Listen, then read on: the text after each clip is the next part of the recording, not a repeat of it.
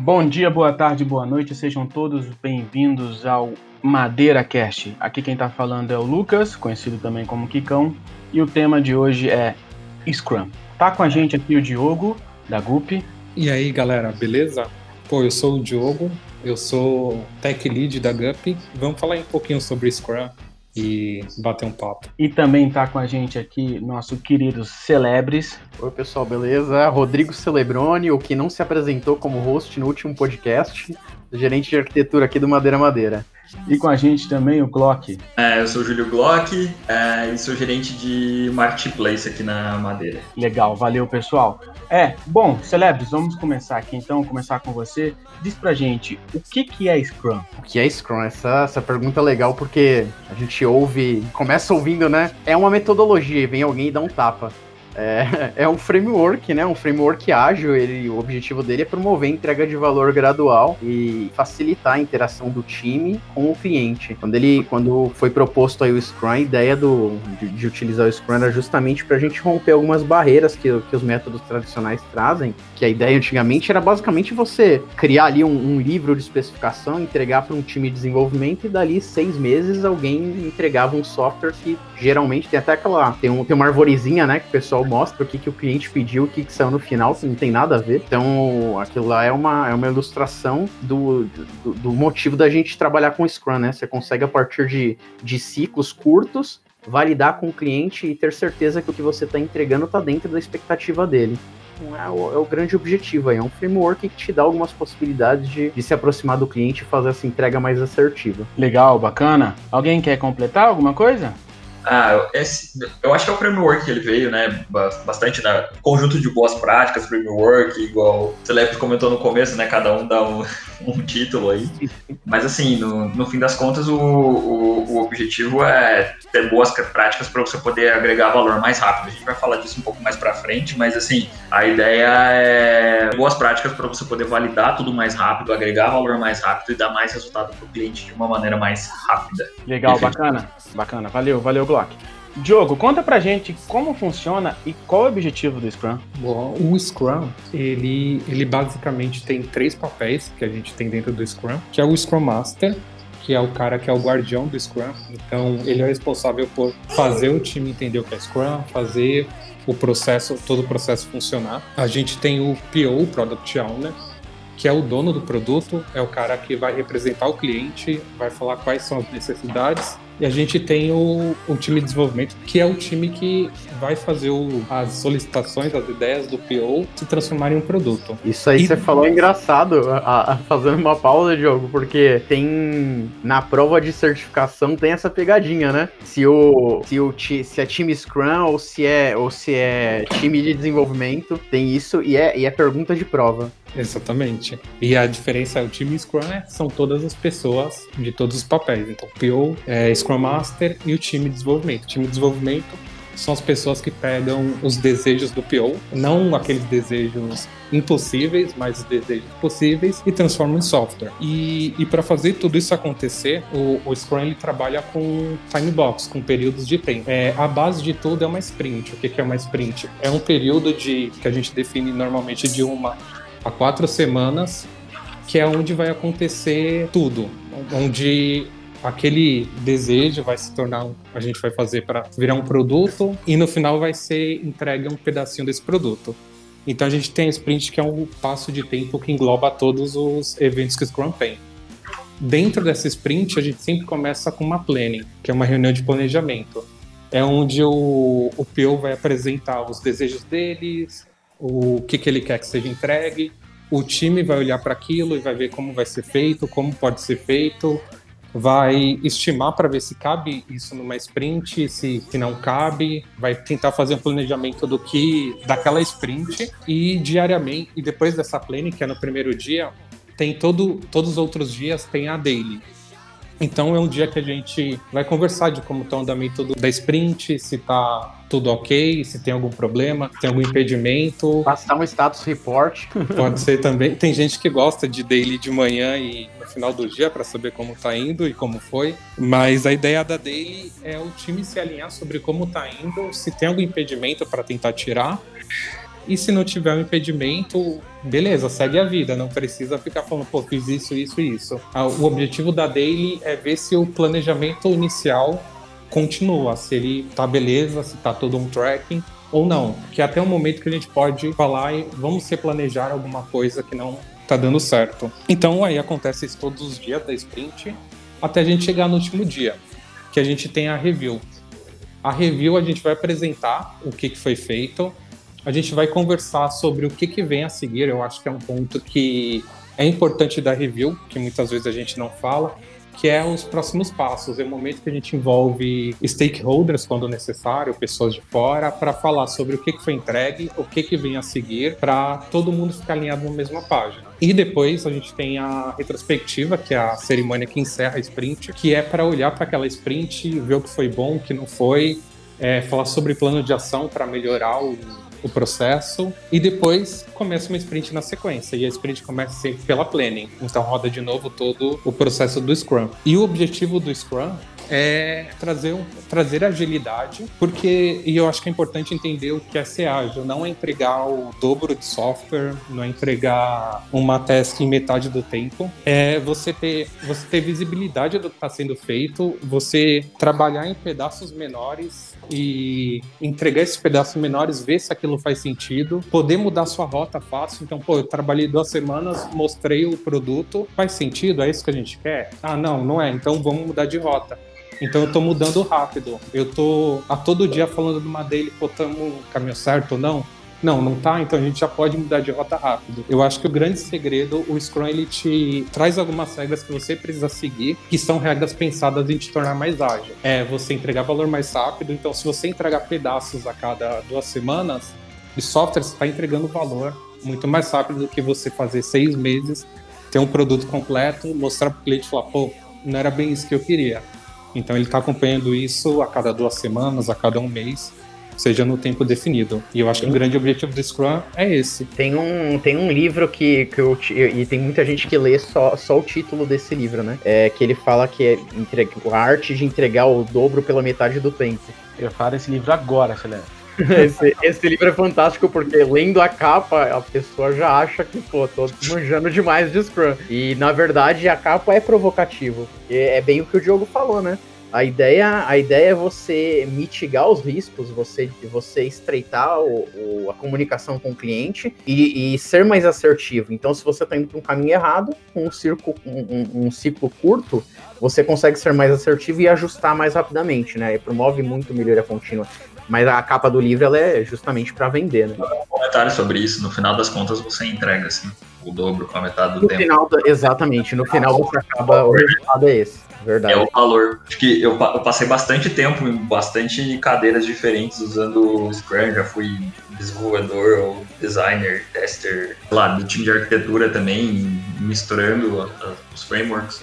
E daí agora eu tô na, na área de negócio e eu vejo tem muita coisa que a gente precisa testar mesmo, sabe?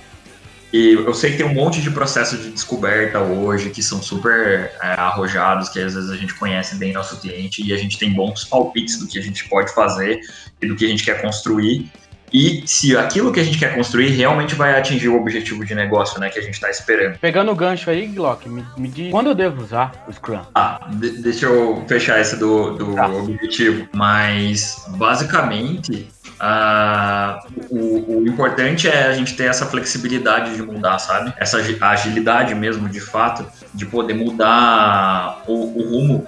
Até porque às vezes, né, dependendo do tamanho da, da, da, empresa ou qualquer coisa assim, já fazendo gancho das duas coisas, você precisa ser mais ágil mesmo e às vezes você precisa ser um pouco mais é, conservador.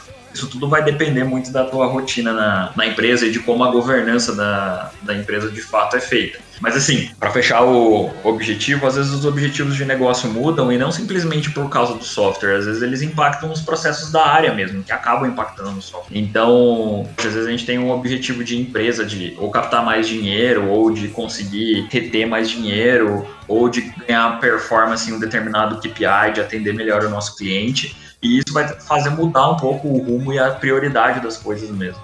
E às vezes muda detalhes no software, às vezes tem só mudanças arrojadas, então uh, sempre depende do objetivo que a área de negócio precisa atender. Mas daí falando sobre como usar mesmo de, de fato, eu acho que sempre é, depende do cenário da empresa, sabe? Então, é, sempre depende, tipo, principalmente do, do modelo de governança, sabe?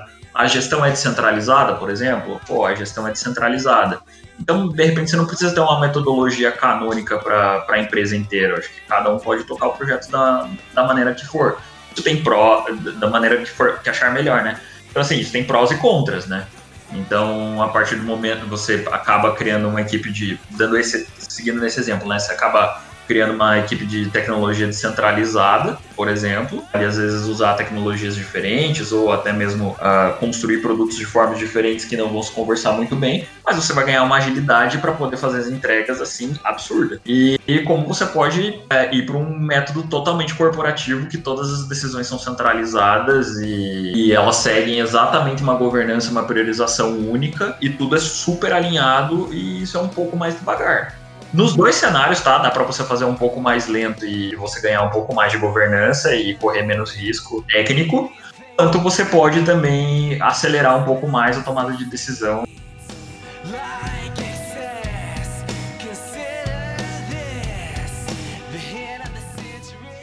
Quando você não escolhe a tecnologia correta e, e, e, o momento correto, quando usar, né? Que você estava é, botando aí os prós, prós e os contras, você gera para a pessoa uma experiência ruim de, de Scrum. E aí é, tem sempre aquele coleguinha que fala, ah, o que, que você acha do Scrum? Ah, Scrum não, não funciona.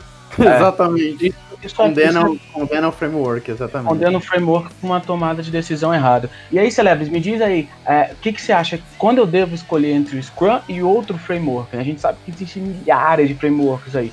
É, Kanban, Lean Kanban, XP, tem um, tem um monte acontecendo. E, e eu até brinco que framework ágil é, é, que nem JavaScript, né? Que nem JS. Cada dia sai um diferente. biblioteca nova, é verdade, é, é verdade. Me diz aí, quando, quando, você acha que eu devo escolher Scrum entre Scrum e outro framework? Bom, é. Como você falou, tem vários frameworks aí, né? Mas o que eu acho que gera mais insight para você optar e tomar a decisão de, pô, vamos na, na, linha do Scrum, é quando você tem, tem um time multifuncional que consegue tomar, tomar as decisões ali, colaborar com, com o negócio, ajudar na tomada de decisão e consegue fechar pelo menos um, um pequeno ciclo de entrega de valor. Se for um time que muda muito a prioridade, coisa de a cada dois dias você tem que parar tudo e fazer outra coisa totalmente diferente, geralmente.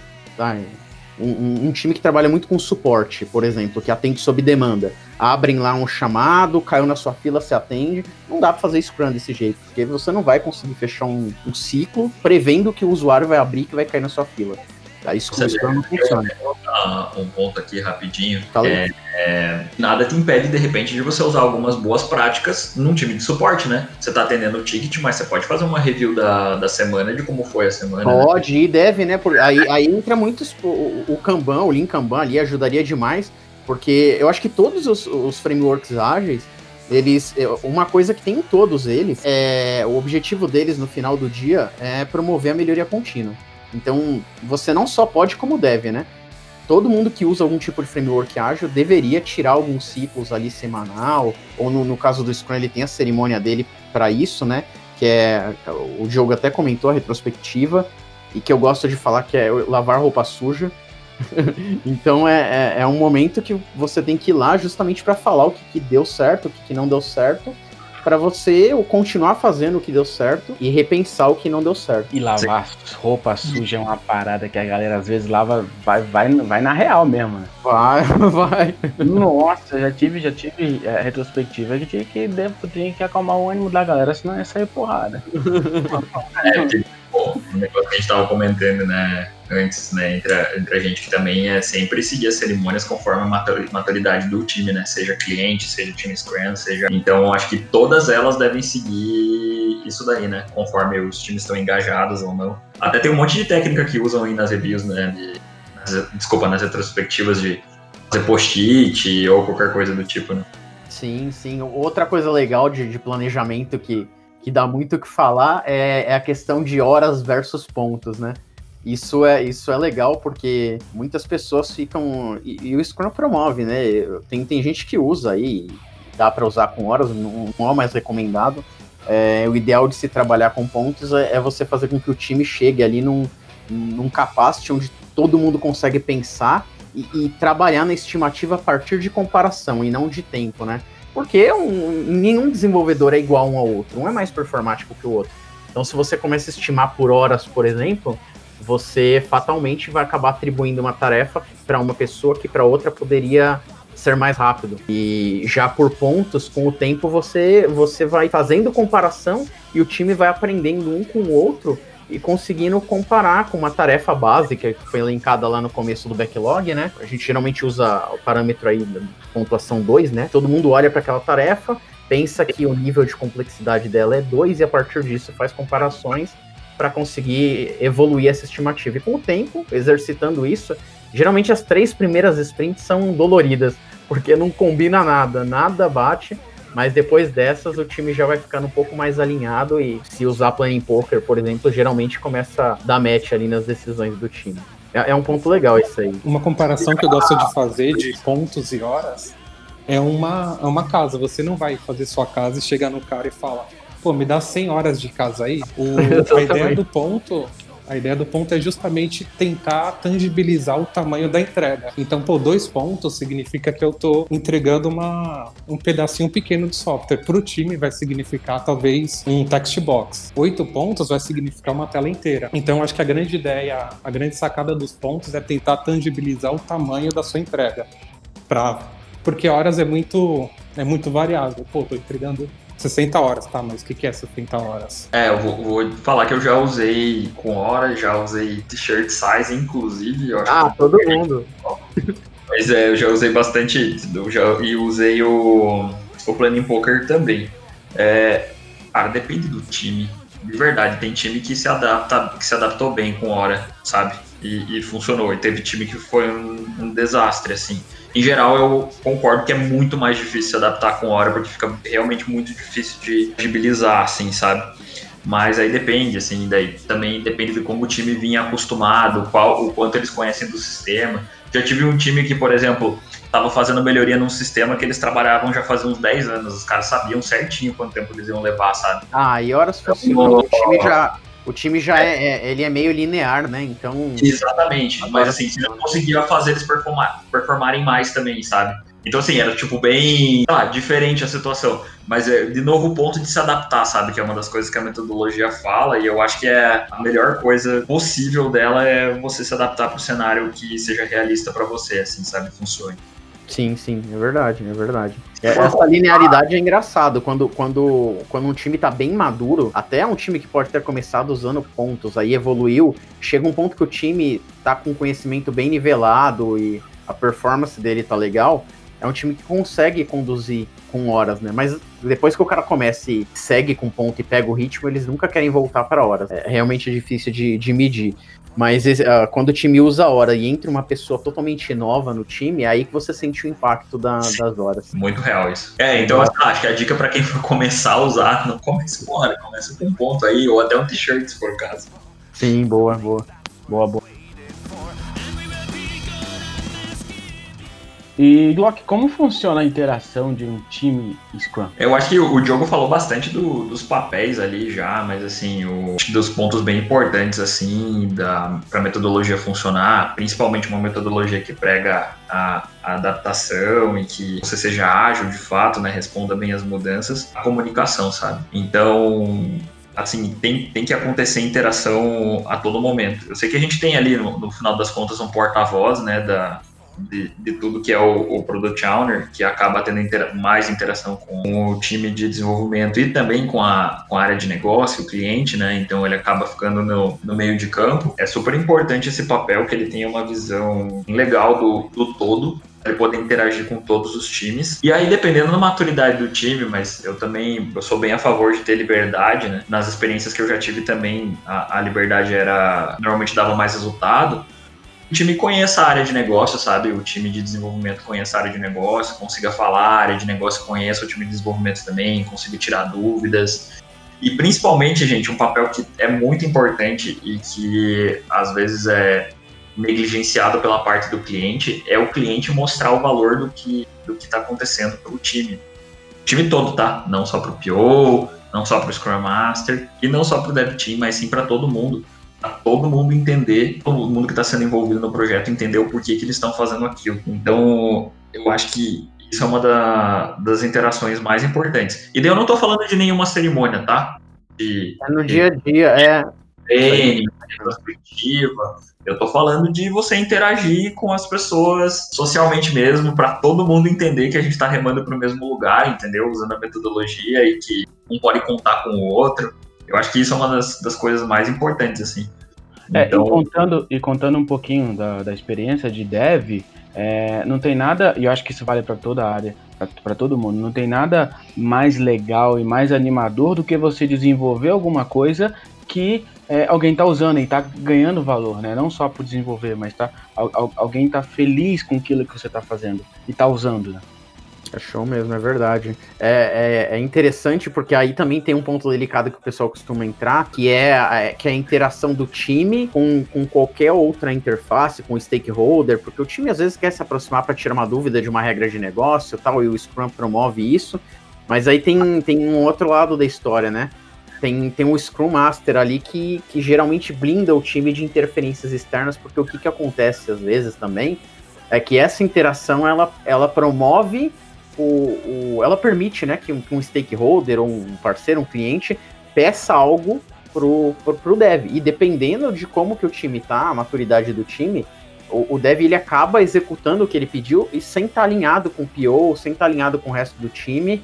E é lá na, numa review da vida que todo mundo vai saber o porquê que não entregaram, porque acabou o foco indo para outro lugar.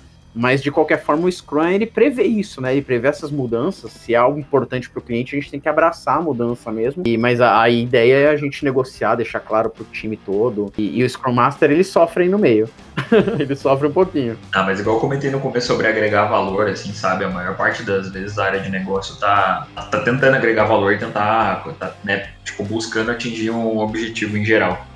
Então, acho que mudança de escopo, normalmente, que não vai gerar, sei lá, um bug de negócio, né? Tipo, poxa, tem problema. Há um outro processo lá que a gente não tinha pensado nisso. A mudança e, de e até o um palpite, entendeu? De novo. Isso. Então, tem que seguir o processo normal, né? Então, assim, é difícil isso. Por isso que é, é legal sempre quando alguém tá, tá trabalhando ali com as sprints, o time buscar colocar um objetivo da sprint. Porque Sim. você não, não, não tá entregando as tasks, não importa as tasks que você entregou, importa o objetivo que você entregou. Então, se o se stakeholder no meio do caminho vem e pede para fazer algo diferente, você perfeitamente pode trocar as tasks ali, porque você vai estar tá atendendo aquela entrega de valor, né? É, a menos que mude totalmente a entrega de valor, porque não fez mais sentido, aí tem que, que cancelar mesmo, replanejar, porque. Eu sei na experiência de vocês, mas é a primeira coisa que negligenciam na, na, na Exatamente. Ninguém coloca o objetivo da sprint. Sim. Ou quando coloca o objetivo é entregar a sprint toda. É, esse objetivo é bom. Entregar todas as stories. Colocar é, é todas as histórias é boa, é uma boa maneira de trazer o Go Horse pra dentro de outra metodologia. Exatamente. Exatamente, porque se, se você for ver na, na, na, na, base do Scrum, a ideia é promover a comunicação e focar na entrega de valor, né? Aí quando você, quando você não deixa claro esse objetivo e você simplesmente se limita a falar que ah, é, vamos entregar as tarefas. E aí o stakeholder vem e fala, cara, mudou uma regra importantíssima e a gente vai precisar mudar as coisas. E o time ele fica resistente a aceitar essa mudança, você tá indo contra tudo do Scrum. Então tem que abraçar a mudança mas tem que alinhar, não é sair fazendo sem alinhar com todo mundo para que todo mundo entenda e consiga, consiga saber o porquê que tá mudando. Porque o, o, principal é isso, é todo mundo entender o porquê das coisas, né? Você consegue agregar mais valor dessa forma. É, e o, abra, o abraçar a mudança, ele é muito importante, porque tem muito, muito Scrum by the book. Pô, eu tenho uma sprint, eu tenho uma planning, e só na próxima planning a gente vai fazer aqui diferente, e depois você coloca uma sprint para mudar. Eu, eu já vi. É grande... Ah, e eu acho que esse é o grande segredo. É o, e é um papel do Scrum Master ensinar isso, que é o time tem que ter maturidade para saber que tem que abraçar mudanças. Nem tudo é que nem tá na pedra.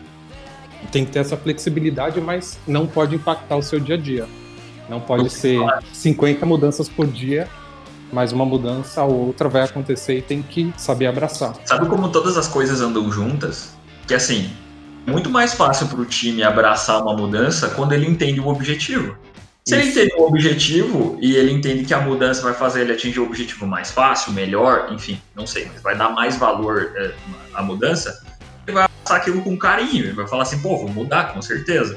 Agora, se já começou errado, a galera não entende o objetivo, não entende por que, que tem que fazer, não entende o que está fazendo, e ainda tem uma mudança que eles vão ser cobrados, porque teve aquele objetivo lá, né? Entregar toda a sprint lá no começo. O que, ele vai falar? Ah, eu não vou entregar toda a sprint se eu fizer essa mudança, então não vou mudar. Então, é, uma das coisas mais, sei lá, mágicas, né? Que são mais legais, melhor dizendo, que eu acho melhores e que fazem o Scrum funcionar mesmo, a questão de adaptar para o cenário que você está vivendo, para a maturidade das pessoas que estão ali, para a maturidade das pessoas no processo, né, que está que tá rolando, no framework, enfim. Então, é, eu acho que é uma das coisas que fazem funcionar, assim. Super. É por isso que o papel aí do, do PO é tão estratégico, né? Porque o PO é que consegue trazer isso para o time, essa, essa visibilidade do objetivo. Então, o time tendo essa visão a partir do, dos olhos do PO, a coisa muda totalmente. Uma coisa é um time Scrum que tem visão do, do que, que quer agregar de valor, de qual objetivo, e outra é um time Scrum que executa tasks. Não é um time Scrum, é simplesmente alguém que está codando teste. Legal, bacana, bacana. Acho que é bom. Eu não, eu não conheço o dev que gosta de, sabe, sentar ali e fazer e não entender o porquê que ele tá fazendo nem nada. É difícil uma pessoa se realizar assim, sabe? É, a maioria dos devs querem se envolver mesmo, é verdade. É, e eu acho que os pontos que vocês trouxeram são, são bem bacanas. E é, pegando já o gancho que o Glock, o Glock trouxe aí, é, tem que fazer sentido, né? E aí não pode ser só uma modinha, não pode ser só aquilo que, que, que é legal, que, que ah, tá todo mundo usando, eu vou usar também. É, mas aí eu quero fazer uma pergunta de um milhão de dólares agora. A pergunta tá fazendo muito barulho é, e eu já vi várias vezes em várias redes sociais. Time de Scrum com Product Owner versus time de produto com Product Manager. Qual a diferença?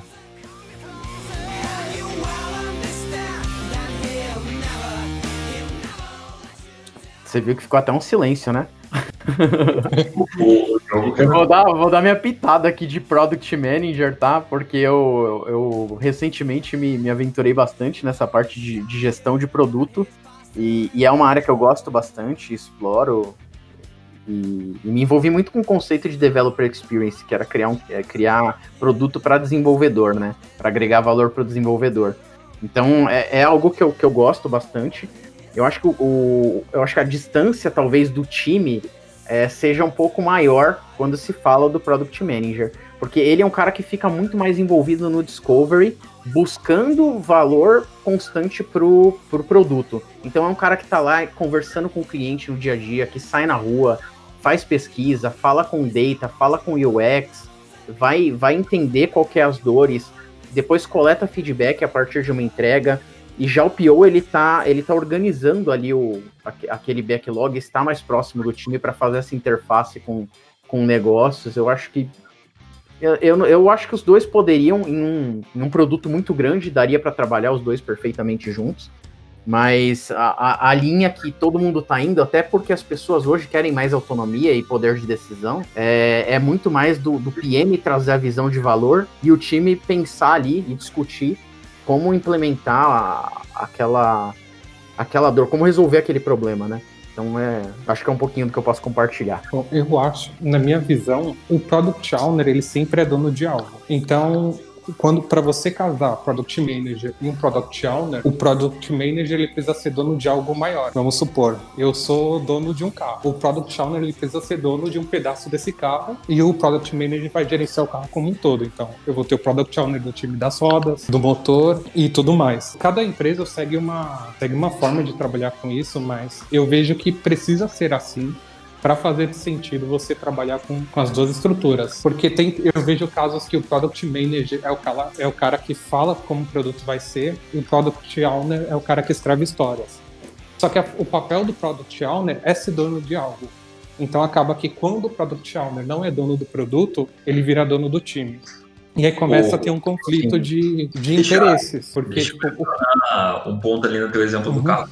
Tipo, caramba, assim. É, Muito legal. Né? Ah, no, no, tem uma. Claro, daí tudo vai dentro da, da, da ordem de grandeza, né? Mas, por exemplo, o, o Product Manager poderia ser o dono da linha de carros. Por exemplo, ah, ele tem vários carros diferentes que vão ser produzidos e cada Product Owner ser dono de um carro. Ah, Você legal, bacana. Dizer assim que, tipo, dá sempre pra gente tentar nivelar essas estruturas ao infinito, entendeu? Como, sei lá, podia ter um cara que ele é o product manager de, de, de, construção de várias coisas. E tem um product owner que é o. Um constrói carro, o outro constrói caminhão, outro. Então, assim, dá pra gente desdobrar essa estrutura de, de todo jeito. Mas eu concordo com você no sentido de que existe essa estrutura. Para mim, o product manager é o cara que cuida do portfólio e o, cara, e o Product Owner é o, o cara que cuida do, do, do, produto de, de fato, inclusive de quanto valor gerou, o, o que, que, é, o que, que precisa ser, o, o que, que, precisa sair antes, o que, que, precisa sair depois, ele tem que ser o cara especialista no, no produto, seja o carro ou seja o, a roda, como, como você comentou, assim. Eu, eu tenho essa, essa mesma visão. Eu entendo hoje também, porque as metodologias ágeis, assim, elas cruas não ajudam muito no processo de discovery e tal. Sempre tem um monte de adaptação para isso, né? Porque elas não falam cruamente sobre isso, né? Assim, não falam no, na, nas, nas, sei lá, nas literaturas iniciais, assim, né? Desde o começo. É bem normal, poxa, eu já vi um monte de adaptação de rodar uma sprint só de designer, poder fazer a descoberta, ou só de galera de UX e tal todos os nomes chiques que estão usando agora, a galera de UX e tal, primeiro, aí você descobre, e nesse processo de descoberta vai para o cliente, ajuda a, a, montar o backlog que vai para o time de desenvolvimento. Como já vi também é, eu, o designer trabalhando junto, já, já vi também a estrutura do Product Manager sendo o cara que, que decide enquanto o Product Owner acaba cuidando do time. E a minha opinião sobre isso é, faz o que funciona na, na sua empresa e que cabe dentro da cultura e da governança dela. Essa é a essa é, é, é, total assim a minha opinião. Eu tenho o meu, o meu favorito, que é o que funcionou para mim, que é a mesma estrutura que o Diogo comentou ali. É, eu, eu, e faz todo sentido, né? Até essa distância que a gente falou de, do, do time, tá mais ali é, cuidando da roda, então ele tá mais próximo daquilo que tá acontecendo enquanto o PM está lá mais no Discovery todo, no carro inteiro, ou, ou, no caso, na sua analogia da frota, né? É, eu acho que faz todo sentido, é uma, é uma boa analogia, que dá para entender legal isso. Excelente analogias e excelentes é, pontos de vista. Eu, eu, eu, confesso que eu não, não tinha tanta visão assim, ficou bem, bem bacana, bem legal mesmo. Mas Celebres, você que é o nosso gerente de arquitetura aqui, Conta pra gente como é que fica a arquitetura nesse processo de Scrum. Ah, isso, isso é um tema quente também, né? Porque a arquitetura tradicional que a gente tinha lá atrás, como que era? Tem, tem muita empresa que tem. Acho que muitos de vocês já ouviram falar de escritório de arquitetura, né? Escritório de arquitetura de software. Que era um modelo onde, antes de, de iniciar um projeto, passava ali primeiro por negócio, aí o time de arquitetura pegava aquilo e desenhava como que tinha que ser, e aí chegava depois no time de desenvolvimento que é um modelo tradicional e cascata, ele não se aplica no ágil. Não, não tem como você desenhar uma solução no começo do projeto. Você nunca vai prever, só se for vidente, mas você nunca vai prever todas as coisas que vão acontecer. E visto que a gente trabalha com ágil, que promove mudança constante, por que, que a arquitetura não pode mudar? Então, via de regra, é, o que, que a gente precisa fazer? A gente precisa garantir que o desenvolvimento ele segue as boas práticas do Solid, tá tudo muito bem desacoplado para que você consiga realmente tirar uma coisa de um lugar e colocar outra quando for oportuno ou quando o negócio demandou aquilo. Então é, é muito possível chegar um momento do projeto e ter uma peça ali que, que é importante para a arquitetura que a gente vem planejando, né?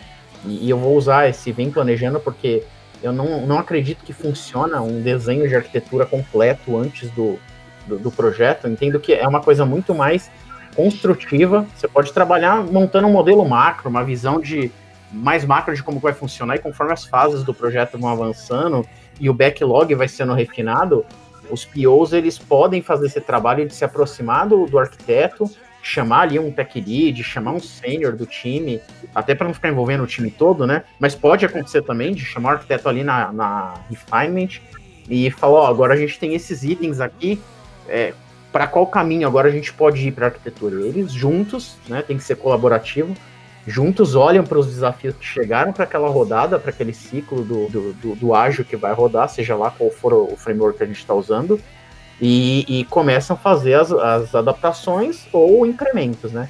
Então, tem um conceito bem legal de arquitetura evolutiva e tem várias práticas dentro dela, mas no geral, tudo que tem dentro de arquitetura evolutiva é, fala muito de desacoplamento. Então, a ideia é que você faça com que as coisas sejam blocos mesmo. A gente costuma falar aqui de uma arquitetura Lego, né? Para você conseguir desplugar uma coisa e plugar outra. Então, é, eu acho que o, o, o que a gente tem que buscar é isso: é construir softwares que não sejam acoplados, sejam desacoplados o suficiente para permitir essa mudança quando ela for necessária. Ô, Celeb, deixa eu fazer um comentário sobre isso da arquitetura também. Acho que, assim, tem um contexto que, sei lá, não é de literatura nada, é mais meu, assim, meu feeling mesmo, que, assim, poxa, a engenharia de computação, assim, é uma das engenharias mais novas que existe, comparada à construção civil ou qualquer outra do, do, tipo. E o mais nova ainda do que a computação ou qualquer coisa do é você conseguir provisionar recurso de infra, né? Dificilmente você conseguia antes, sei lá, não tinha uma AWS da vida ou qualquer outra coisa do, do, do, tipo que você, você antes tinha que realmente definir qual ia ser a sua arquitetura para você poder fazer um plano de provisionamento de infraestrutura para daí de fato você começar a desenvolver o software e isso sim eram, eram vários requisitos não funcionais que o software tinha que seguir para poder bater aquele budget ou aquilo que você tinha comprado. É basicamente o negócio de tipo, poxa, se eu, eu às vezes comprei um terreno de 40 metros quadrados e eu queria fazer uma casa térrea de 120 metros quadrados. Não vai dar, entendeu? Então, no fim das contas, né? Então, no fim das contas, você tinha que acabar fazendo um planejamento extenso de arquitetura, tipo um escritório de arquitetura, para poder é, comprar o terreno adequado, né? Mas isso aí já, agora, a velocidade que as coisas de tecnologia vão, né? Agora já não é mais tão novo, né? Você pensar numa arquitetura de, evolutiva, só não é tão difundido e não é tão normal assim quanto deveria para todos os desenvolvedores né? seguirem esse tipo de, de, de, padrão. Mas eu acho uma das coisas mais fantásticas assim da, da tecnologia é a gente conseguir fazer conceitos assim, conseguir aplicar conceitos tipo arquitetura evolutiva, assim, é uma das coisas que fazem mais as empresas conseguirem crescer de fato assim rápido, sabe? Eu acho muito massa. Legal, bacana, bacana. Só uma dúvida, quando você fala arquitetura evolutiva, é aqueles conceitos como abordagens como micro, microserviço, micro front-end, é isso ou é outra coisa? Então, o microserviço, ele, ele é algo que promove os conceitos de. Que, que ele implementa os conceitos de arquitetura evolutiva. Lembra que eu falei de desacoplamento? Uhum. Imagina que você tem ali um, uma aplicação que está fazendo um projeto ágil e você tem um monolito dentro dele. E uma parte específica do seu monolito, mesmo sendo ágil, está incrementando, trazendo várias, várias coisas, uma peça específica daquele monolito, é, um, core, uma unidade de, de negócio que seja, é, um módulo financeiro. Ele, ele acabou sendo vendido e a empresa fez uma estratégia de negócio onde vai fornecer isso como serviço para vários parceiros. E do dia para noite aquilo precisaria escalar. Só que se está dentro de um monolito, está preso com as outras, com os outros componentes, o que, que você faz? Você tem que escalar o monolito. E o quão caro isso é para a empresa? Porque você não, não escala aquela unidade, você tem que escalar a aplicação toda. Só que todas as outras unidades de negócio você não precisaria gastar dinheiro com infraestrutura. Você só precisa para uma parte pequena. Por isso que um microserviço, por exemplo, faz todo sentido. Porque você consegue escalar proporcionalmente a cada unidade de negócio que você tem. Legal, bacana. Show. Galera, excelente papo. Adorei conversar um pouquinho com vocês aqui sobre Scrum, sobre entender como é que, como é, que é esse mundo aí é, de ágil e como é que a gente pode usar, aplicar isso e usar isso no nosso dia a dia. Uh, quero agradecer a cada um, Celebres, Diogo, Glock, pelo tempinho. Uh, quem curtiu, por favor, compartilha esse, esse, podcast. A gente faz com muito carinho e está sempre tentando trazer conteúdos legais para vocês. Agora, cada um, Celebres, Diogo, fica à vontade. Se quiserem falar alguma coisa, Júlio, fica à vontade. Eu quero agradecer de novo o convite, foi bem bacana e convido os outros aí a, a promoverem mais bate-papos desse. Deem sugestões e, e, vamos fazer mais conteúdo, vamos falar. Quando a gente fala, a gente troca conhecimento, experiência, isso é rico demais. Isso aí, legal. Eu queria agradecer a participação. Quando vocês precisarem, podem me convidar que eu tô por aí. Valeu, Diogo. Ou Diego, né? Piada interna aqui. Eu queria agradecer o convite também, brigadão. Foi bem, bem legal o papo. Valeu, valeu, gente. A gente se vê na próxima, então. Valeu, falou. Falou. Até mais, gente.